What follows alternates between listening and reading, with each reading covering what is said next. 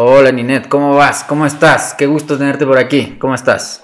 Un gustazo para mí poder hablar del tema que más me apasiona, así que estoy súper emocionada de todas las preguntas que seguramente te llegaron y sobre todo de poder discutir esto tan interesante. Perfecto, Ninet. Miren, les presento Ninet es médico veterinaria, especialista en dermatología, dermatóloga canina. Y pues, ¿cómo la conocí? Precisamente porque el Camilo que está ya durmiendo, que le puse por allá para que lo vean, tiene un problema de alergia y yo pues en mi, en mi búsqueda de poder darle una solución a su problema, pues me encontré con, con Nineth y precisamente tuvimos un tratamiento, tuvimos varios tipos de eh, acercamientos con, para dar qué es lo que tenía Camilo. Entonces es muy importante que, bueno, desde mi experiencia les pueda contar que la alergia es algo que realmente pasa y pasa muchísimo. Entonces la idea es que pues hoy podamos, y no importa la edad, digo, pues el Camilo, mira, tiene 14 años, ahí lo ves todo saludable, todo joven, pero pues ya a sus 14 años comenzó a manifestar síntomas y si seguramente si a su mascota, si a tu perrito le comienza a manifestar síntomas, no sabes qué es, pues hoy es cuando vamos a aclararlo, ¿ya? Entonces, pues bueno, Nined, primero que nada, bueno, nuevamente muchas gracias por estar aquí. Quisiera pues empezar para que nos cuentes un poquito qué es la alergia. Perfecto,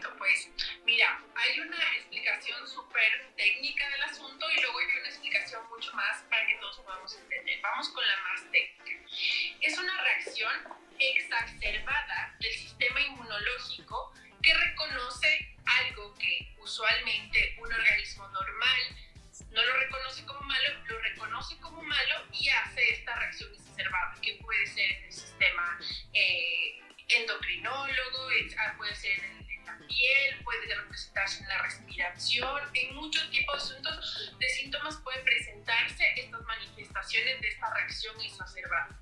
Ahora, como que hablando un poco más en términos más simples, yo siempre les comento a, a mis están en, consulta y les digo, imaginémonos que el sistema inmunológico es, son unos soldados, son un sistema de soldados de protección. Estos soldados tienen todo el poder y toda la fuerza de reaccionar contra lo que ellos consideren bueno o mal. En los pacientes alérgicos, estos soldados están como que muy estrictos y reconocen algo que no es malo como malo y a eso le atacan. Producto de todo ese ataque, imaginémonos bombas, em, armas y todo eso, se ve en la piel inflamación, picazón, podemos ver ronchas, podemos ver gases en el caso de las alergias que también tienen que ver con el sistema gastrointestinal y cuando son alergias muy, muy, muy graves, pues podemos tener eh, que ya dejan de respirar, que tienen mucha inflamación en ciertos lugares, vómitos, diarreas, o sea, ya es un cuadro, eh, pérdida de conocimiento, un cuadro mucho más grave. Pero creo que de esas dos formas podríamos definir a la alergia y definirlo como que más de una forma que podamos entender de mejor manera. Ok, ok. Em, la verdad es que es como algo súper común, digámoslo así, ¿no es cierto? O sea, es una, eh, es una enfermedad eh, netamente eh, que, va que, que, se manifiesta en muchas situaciones. En este caso, ¿qué es lo que la origina? O sea, ¿cómo yo puedo saber qué es lo que, por qué mi perro tiene alergia?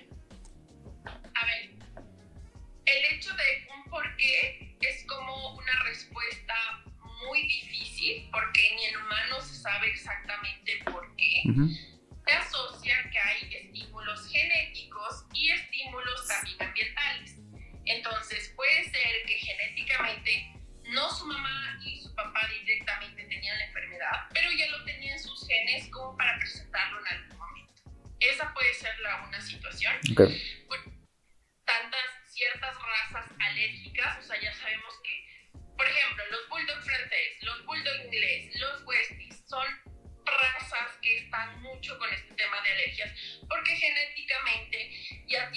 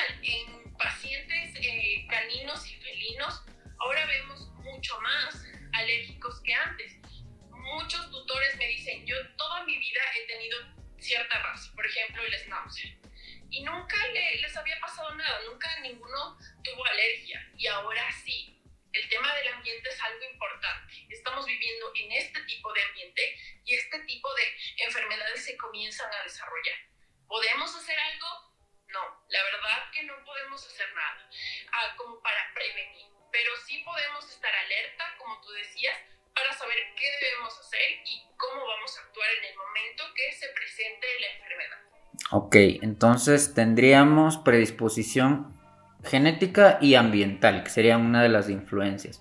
Quizás en el tema eh, nutricional, algo que eh, sea eh, que, podría darse como una un, algo que desarrolle conforme la alimentación del perro, porque me han preguntado muchísimo qué influye la dieta.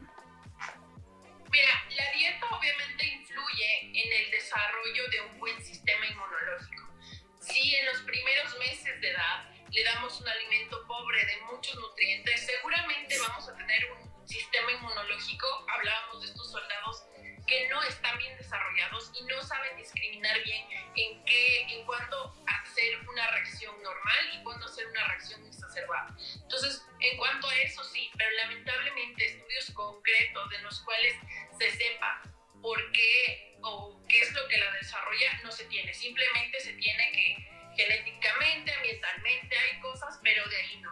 Vamos a lo nutricional el tema de que obviamente un, paciente deficiente nutricionalmente hablando va a tener muchos inconvenientes a la larga. Ok, em, ¿y cómo, cuál sería, por ejemplo, me preguntaban mucho en el tema de, mira, yo tengo un perrito dentro de casa y qué es lo que le podría, en temas ambientales, ¿no es cierto? O sea, qué es lo que le podría provocar una alergia al a, mi perro, porque a la final, bueno, en mi caso yo vivo en un departamento, pero hay gente que tiene una casa, un patio, quizás a, veces me dicen, no, es que la hierba, es que el césped, es que las plantas, es que las flores, es que el polen, ¿no? Entonces ya viene y se rasca, ya viene y, y con hierba y como, como que se revolcó y que, o sea, es como que eso influye.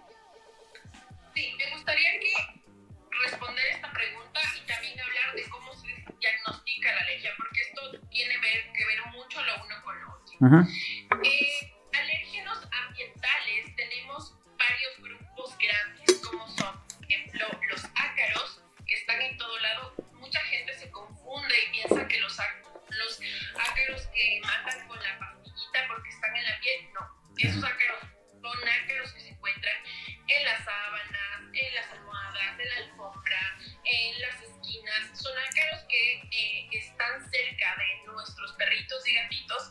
viven cerca a nosotros, a nosotros humanos que somos hospederos naturales de ese tipo de ácaros. El segundo grupo súper importante son los hongos, hongos que se encuentran en la humedad, sobre todo, por ejemplo, pueden ser hongos que habitan en hojas y cuando son en ciertos árboles, las hojitas que se van acumulando, hongos de la humedad en sí, cuando vemos que nuestra ventana todas las mañanas amanece como condensada o tiene ciertos eh, colorcitos verdes, ya vemos que está saliendo algún hongo, tenemos algún problema de humedad en la casa, eso sería muy importante considerar. Y también el tema de hongos en fruta. A veces eh, tenemos las frutillas y las frutillas se llenan rapidísimo de hongos y decimos, bueno, yo voy a quitar las frutillas que están malas y le voy a dar a mi perrito las, las, frutillas que están bien, yo también me voy a comer esas, no hay ningún problema. No, ese tipo de esporas podrían generar alergia. Y por último, el último grupo grande eh, serían el tema de céspedes y pólenes. Y a veces me dicen, sí, o sea, me dijeron que puede tener alergia al césped o al polen, pero la verdad yo ya no le saco. Entonces yo ya no le saco y por eso ya no tiene alergia al césped y al polen. Error. El tema es que el, el polen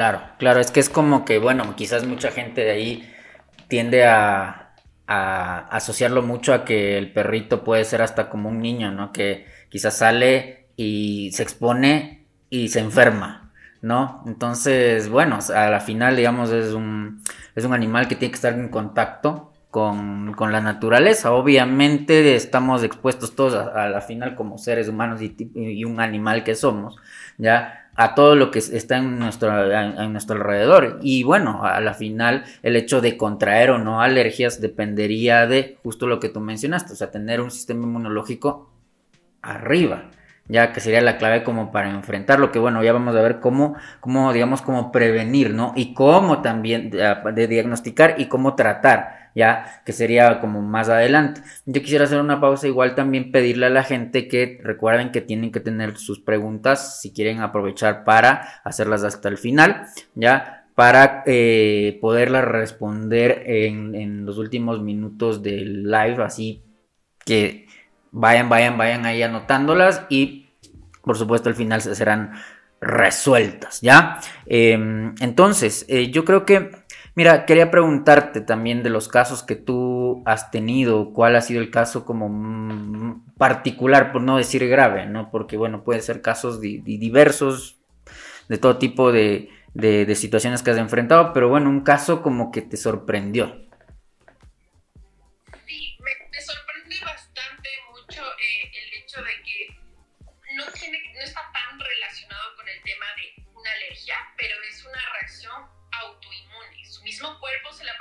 Provocó.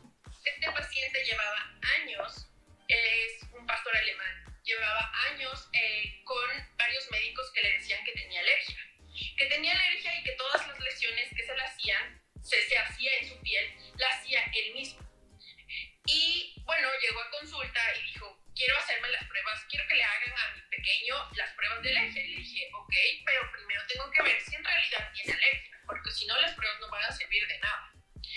Hicimos las pruebas y resulta, no las de alergia, sino sus pruebas de piel, para identificar qué era lo que estaba pasando en su piel y no tenía alergia, tenía una reacción inmunitaria. El perrito estaba tan mal que en una zona eh, del flanco yo podía ver sus fibras musculares. O sea, así de... Estaba destrozando, o sea, estaba comiéndose vivo.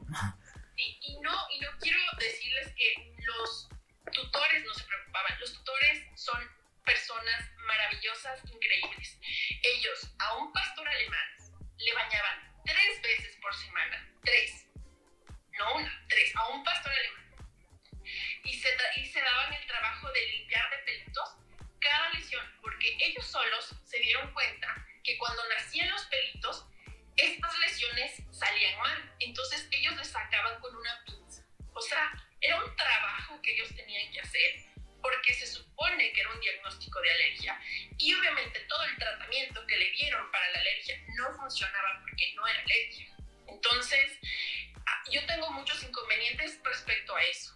Que la alergia es una enfermedad que se diagnostica no con una prueba, sino cumpliendo ciertos criterios y que a la final pueden caer este tipo de pacientes que pasan por un sinnúmero de sufrimiento, sus tutores también, o sea, ellos eh, sufrieron mucho seguramente y ahora es como que me dicen, sí, no, o sea, lo bañamos cada mes, cada mes y medio, como un perrito normal y, y, es maravilloso, o sea, es un perrito normal. Ya luego todo se regeneró, estuvo muy bien y ahora nos vemos cada control, creo que ya estamos cada seis meses y ya no está supurando, ya no está con, con todo ese cuadro, pero sí, eso, eso fue como muy impactante para mí porque así algunas cosas me han pasado de que tutores llegan desesperados queriendo saber a qué tienen alergia y no tienen alergia, tienen otra enfermedad.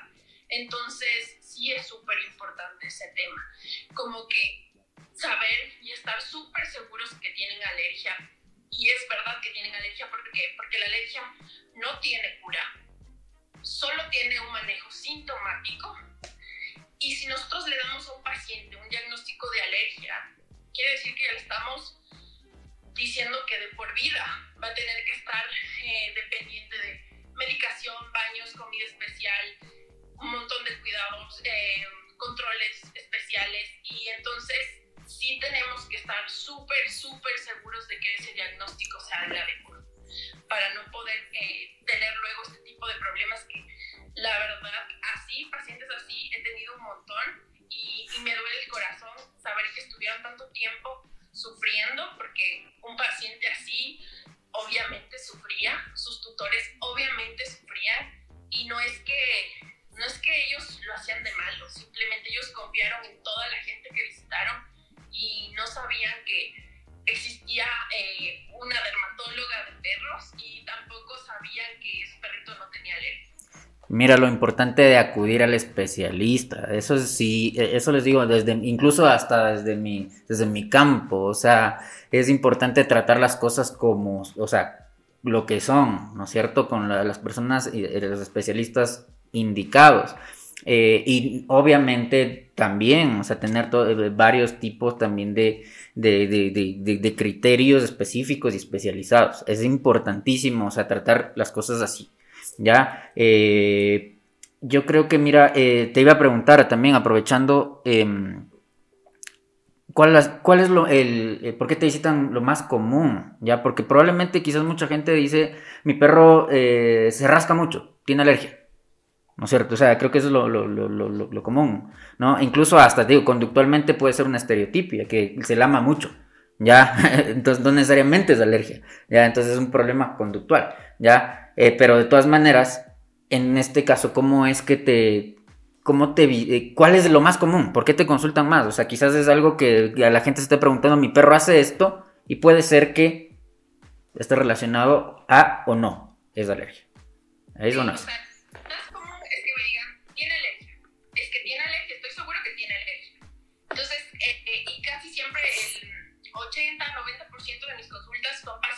Han pasado por muchos lugares.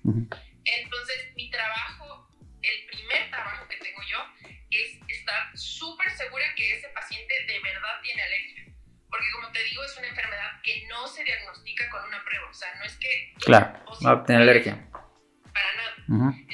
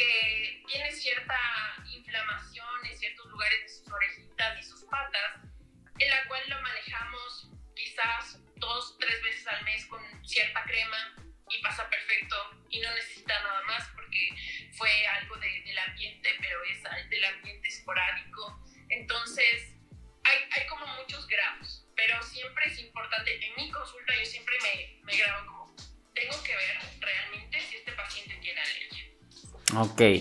y directamente a, la sintomatología de una, de una dermatitis, ya de, una de, de, la piel, es común que la, o sea, que la gente vaya por ese tipo de, de consulta, ¿ya? de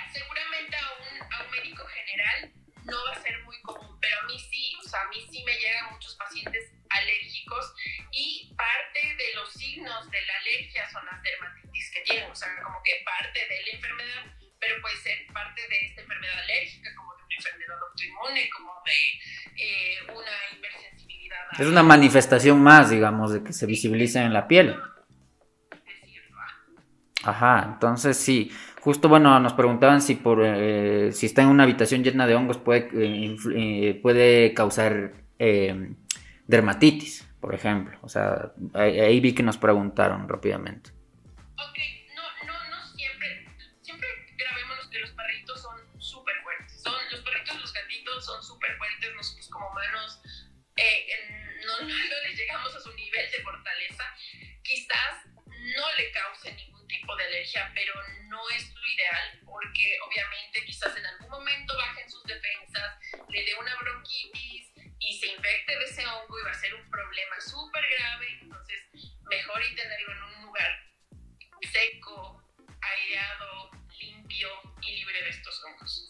Exactamente, o sea, eso es lo que, bueno, nosotros relacionamos y muchos tutores tienden a relacionar como a, bueno, eh, el, relacionar como que fueran humanos, no para no decirlo humanización, sino más bien solo en, en ese punto es una asociación.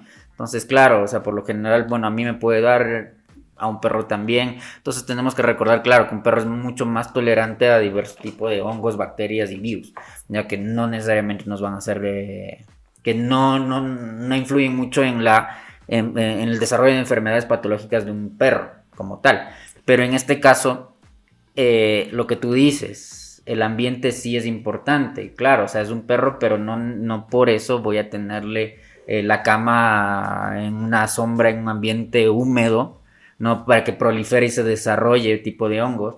Ya, entonces siempre, claro, lo recomendable es siempre ventilar, como creo que hasta, hasta nosotros deberíamos tenerlo limpio, nuestro ambiente limpio, de la misma manera, en cierto nivel, a un perro. Creo que sería una medida preventiva.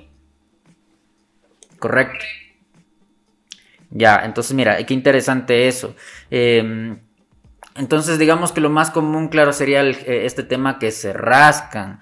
Ya, em, yo te quería preguntar, ¿qué, ¿qué, le dirías a las personas que, que quieren prevenir? ¿Cuál es la manera de prevenir? Ya, quizás no vamos a buscar todavía a, las, a la cura del tipo de alergia ¿ya? Porque obviamente hay muchos tratamientos y, muchas derivaciones, ¿ya? Pero en este caso, ¿qué es lo más aconsejable para prevenir? Entendiendo desde lo más básico, desde la limpieza.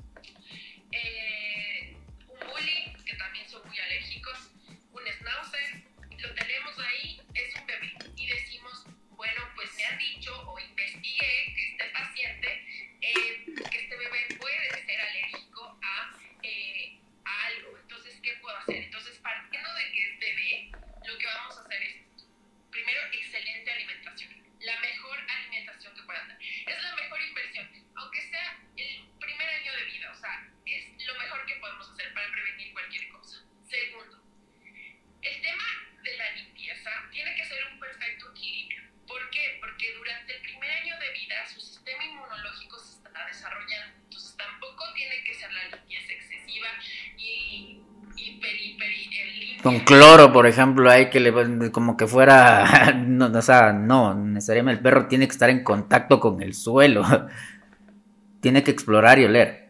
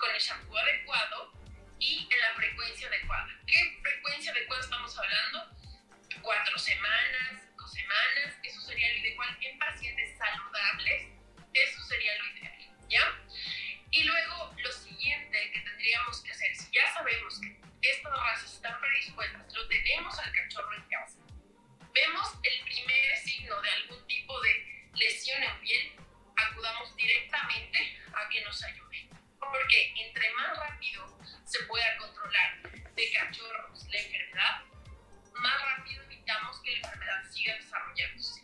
Entonces, eso es súper importante.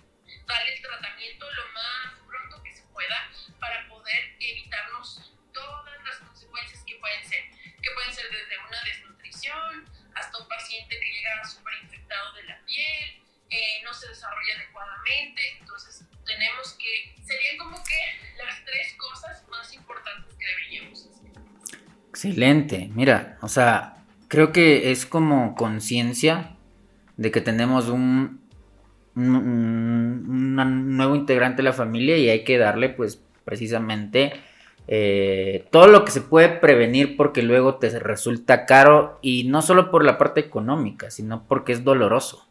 Ya es doloroso que, que ver, a, ver, a, un perro que tenga una mala calidad, una calidad de vida muy mala, ¿no? Por, por quizás descuido o en muchos casos no, por no querer hacerle mal, pero no saber cómo hacerlo. Porque la mayoría de tutores no es que quieran hacerlo mal, solo que no eh, es el conocimiento que aquí quizás a veces falta y aplicarlo en el día a día y para tener un perrito me hace falta esto, ¿no? Entonces creo que eso sí es importante verlo así.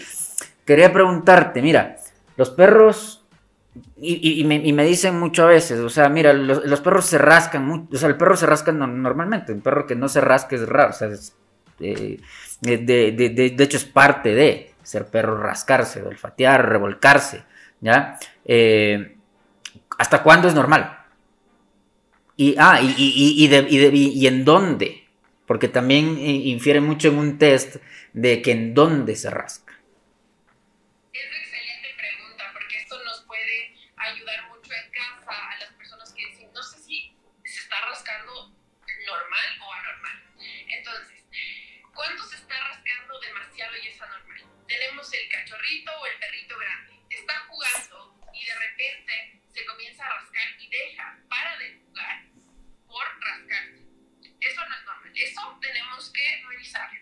es normal que deje de jugar por estarse rascando.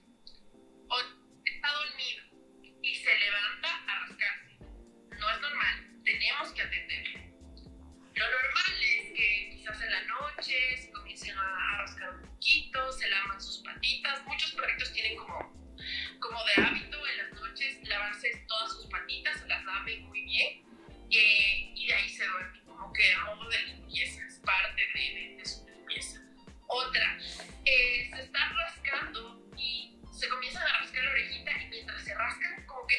Eh, bueno, ya nos quedan unos minutitos. Em, yo quería hablar también de un tema de, en, este tema de la alimentación, creo que es importante también tocar, porque estamos hablando del sistema inmunológico.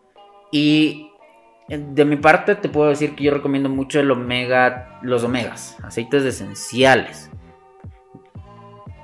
¿Qué recomendarías tú ya para el uso? Porque bueno, evidentemente eh, es de venta libre, pero sí es importante saber si tu perro puede y debe en un momento de su vida ser suministrado con omega 3 y 6, que es importante para elevar el sistema inmunológico.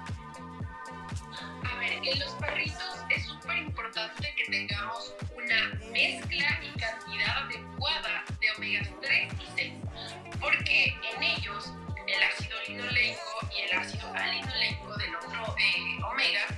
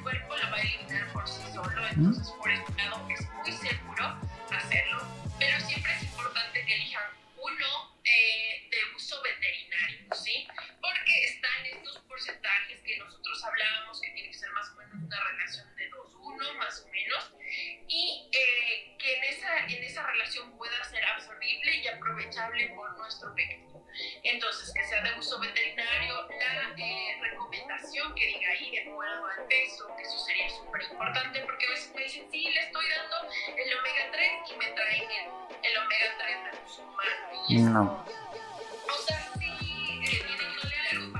No es el nivel de concentración específicamente para... Por eso es uso veterinario.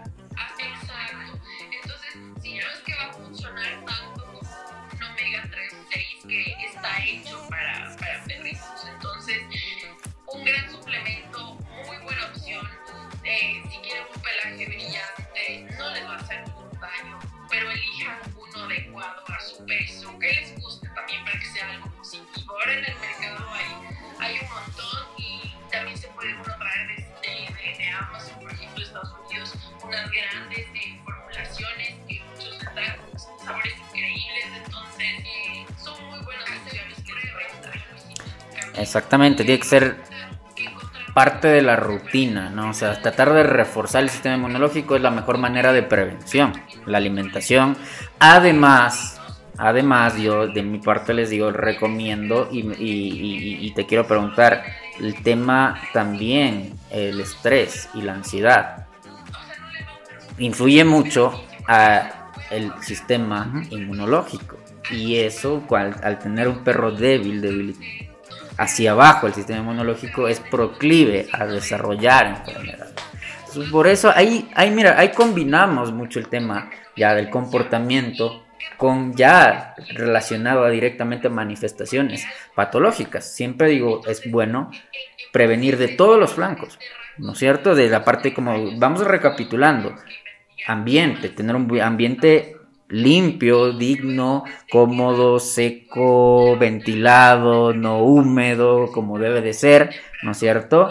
Además, alimentación, alimentación de calidad, reforzar también omegas, tener el sistema inmunológico alto y complementarlo también con una muy buena rutina de actividad, tanto física como mental, porque ahí nos complementamos, el cuerpo precisamente la piel es, eh, eh, eh, es, la principal alerta de cómo funciona el cuerpo, ¿no es cierto? A la final. Y si el perro está estresado, el perro está tenso, el perro está mal, puede bajar su sistema inmunológico y derivar en ciertos, ya en patologías. Entonces ahí nos complementamos. No solo es el perro, lo tengo reforzado, alimentado muy bien y, y ahí en la casa. ¿Ya? Entonces creo que eso es muy importante. ¿Cómo lo ves la parte también de la actividad?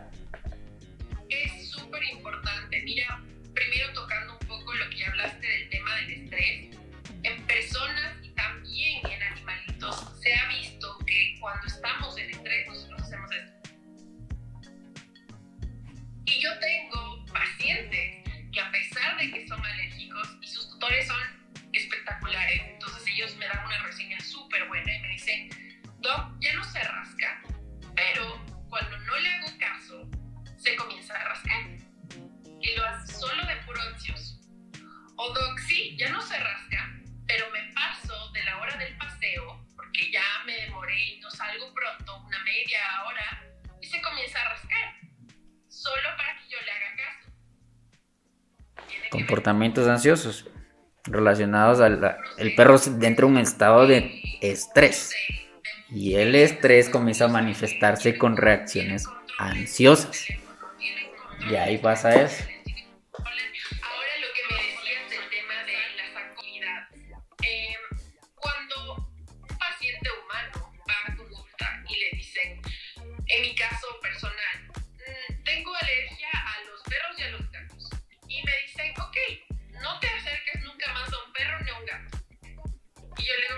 digo, soy veterinaria, amo con locura lo que hago.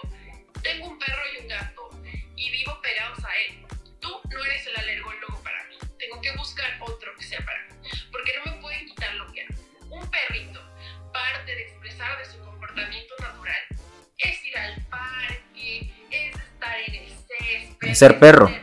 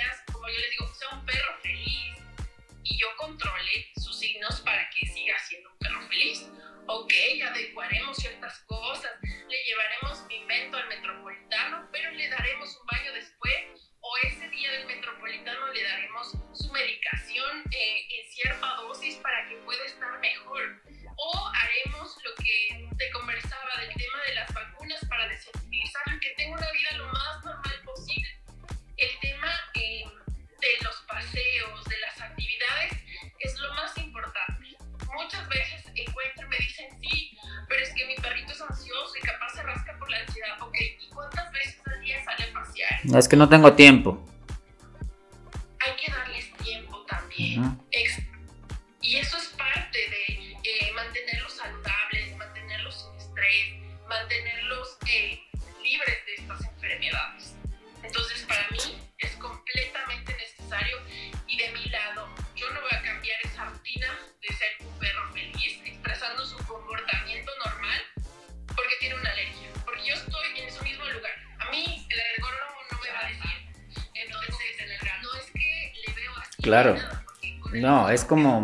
Recuerda las películas de los 80 que se veía el niño, el niño de la mamá, la, mamá sobre el niño y, y, que le decían por poco mi hijo es alérgico al chocolate, al polen, al viento, al helado y es como que entonces no puede hacer nada, no puede ser un niño. Ok, entonces lo mismo es el reflejo hacia el perro. Entonces es como una te cuartan la, la libertad de ser quien eres por evidentemente problemas de salud, pero a ver, muchas personas no saben cómo reaccionar y esa sería pues la precisamente la reacción más acertada en si eso te hace mal, no lo hagas.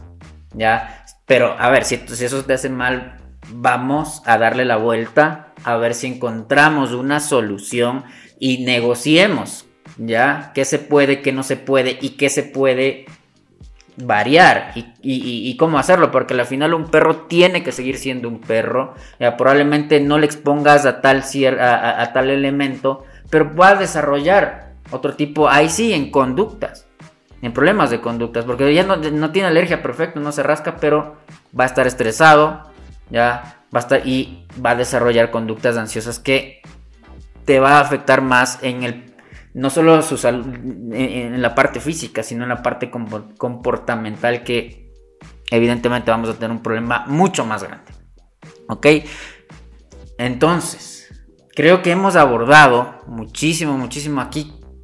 Creo que de todos los puntos, de todas las aristas, prevención, qué es, por qué, eh, síntoma, sintomatología y también temas muy prácticos de cómo identificar y y, en qué momento sería bueno llevar a un especialista. Creo que eso es muy importante haberlo, haberlo hablado.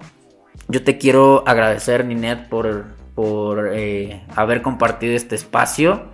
Ya espero que no sea el último igual porque eh, hay varios, varios temas hay que seguir tratando. Eh, de todas maneras, igual le sigue tratando acá al Camilo, ¿no? O sea, le ven ahí, es la doctora del Camilo, del dermatólogo justo del Camilo. Y pues precisamente en, en, este, en esta cuenta vas a tener siempre un espacio.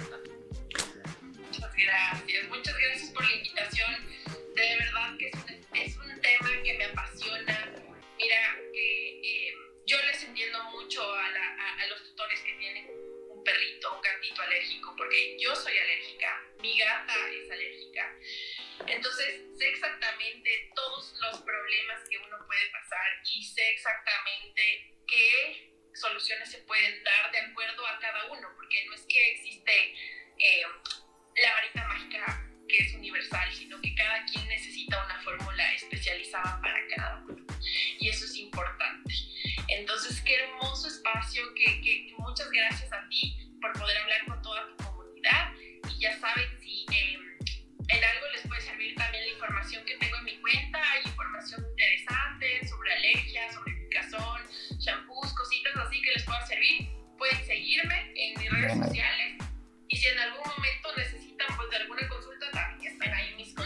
Bueno, pues muchísimas gracias por acompañarnos la noche de hoy. Recuerden que este capítulo va a estar parte de mi podcast Adiestrando Panas. Lo pueden ver directamente en Spotify, en Apple Podcast y por supuesto en YouTube. Si se lo perdieron, si lo quieren adelantar, si lo quieren retroceder, si lo quieren ir mientras manejan, mientras eh, cocinan, escucharlo tranquilamente. Les va a servir muchísimo y lo pueden pausar, retroceder y adelantar en YouTube. No se preocupen. Si se lo quieren compartir a alguien, ahí va a estar disponible. Muchísimas gracias. Que tengan un excelente resto de domingo y nos vemos en una siguiente ocasión. Muchísimas gracias. Chao, chao. Bye, bye.